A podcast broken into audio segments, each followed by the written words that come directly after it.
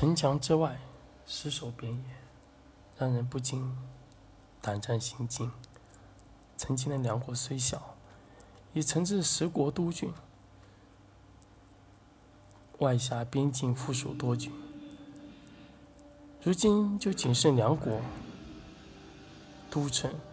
曾经那些地方也曾是梁国无数人的家园，或许曾经是最美丽的回忆。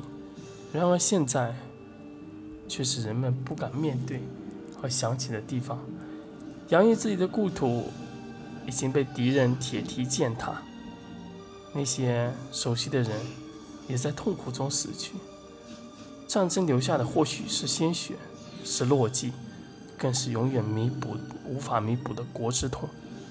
一场不可避免的战争爆发，便只有英勇果果敢的勇敢拼搏，以最强的反击，甚至最激烈的较量，才能换取和平。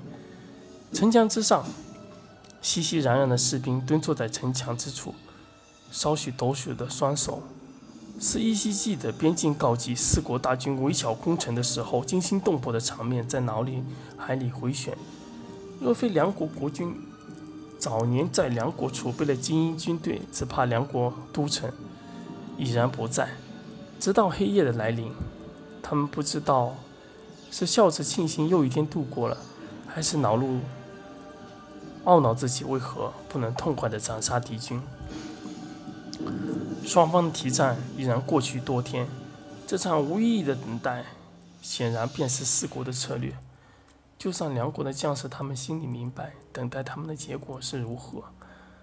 反而这种无意义的等待，犹如精神的利刃之般，成为了他们心中最大的魔障，甚至如同圈养在这城内的畜生一般。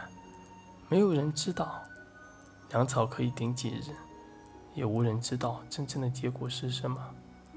这才是这场战斗最凄凉的，就是不知何时生，何时死。只是人们生活在这生与死的边境之时，总能陷入一些本能的反应。但谁又愿意死呢？哪怕蝼蚁也苟且偷生啊！就算是等待，也是一种生。